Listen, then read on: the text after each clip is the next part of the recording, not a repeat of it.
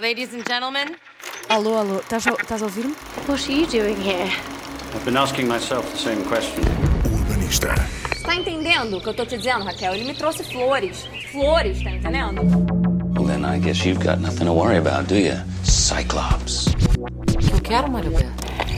O que eu quero, Mário Beto? Get down to business. two, one, ignition. Liftoff. Vai pro diabo, descarrega. Frankly, my dear, I don't give a damn. Não, não, não. Isto é só um programa. O urbanista.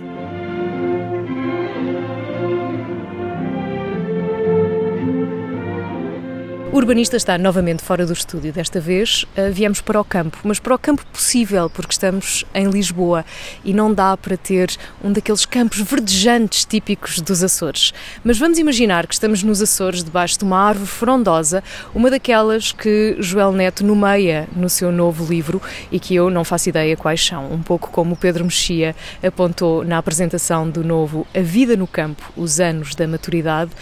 Ele fala de muitas árvores, a maior parte das quais nós não sabemos quais são. Joel, tu és um homem da cidade ou um homem do campo?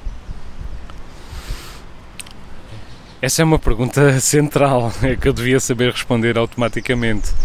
Eu acho que estou, que estou no meio, sou uma. hum, Quando estou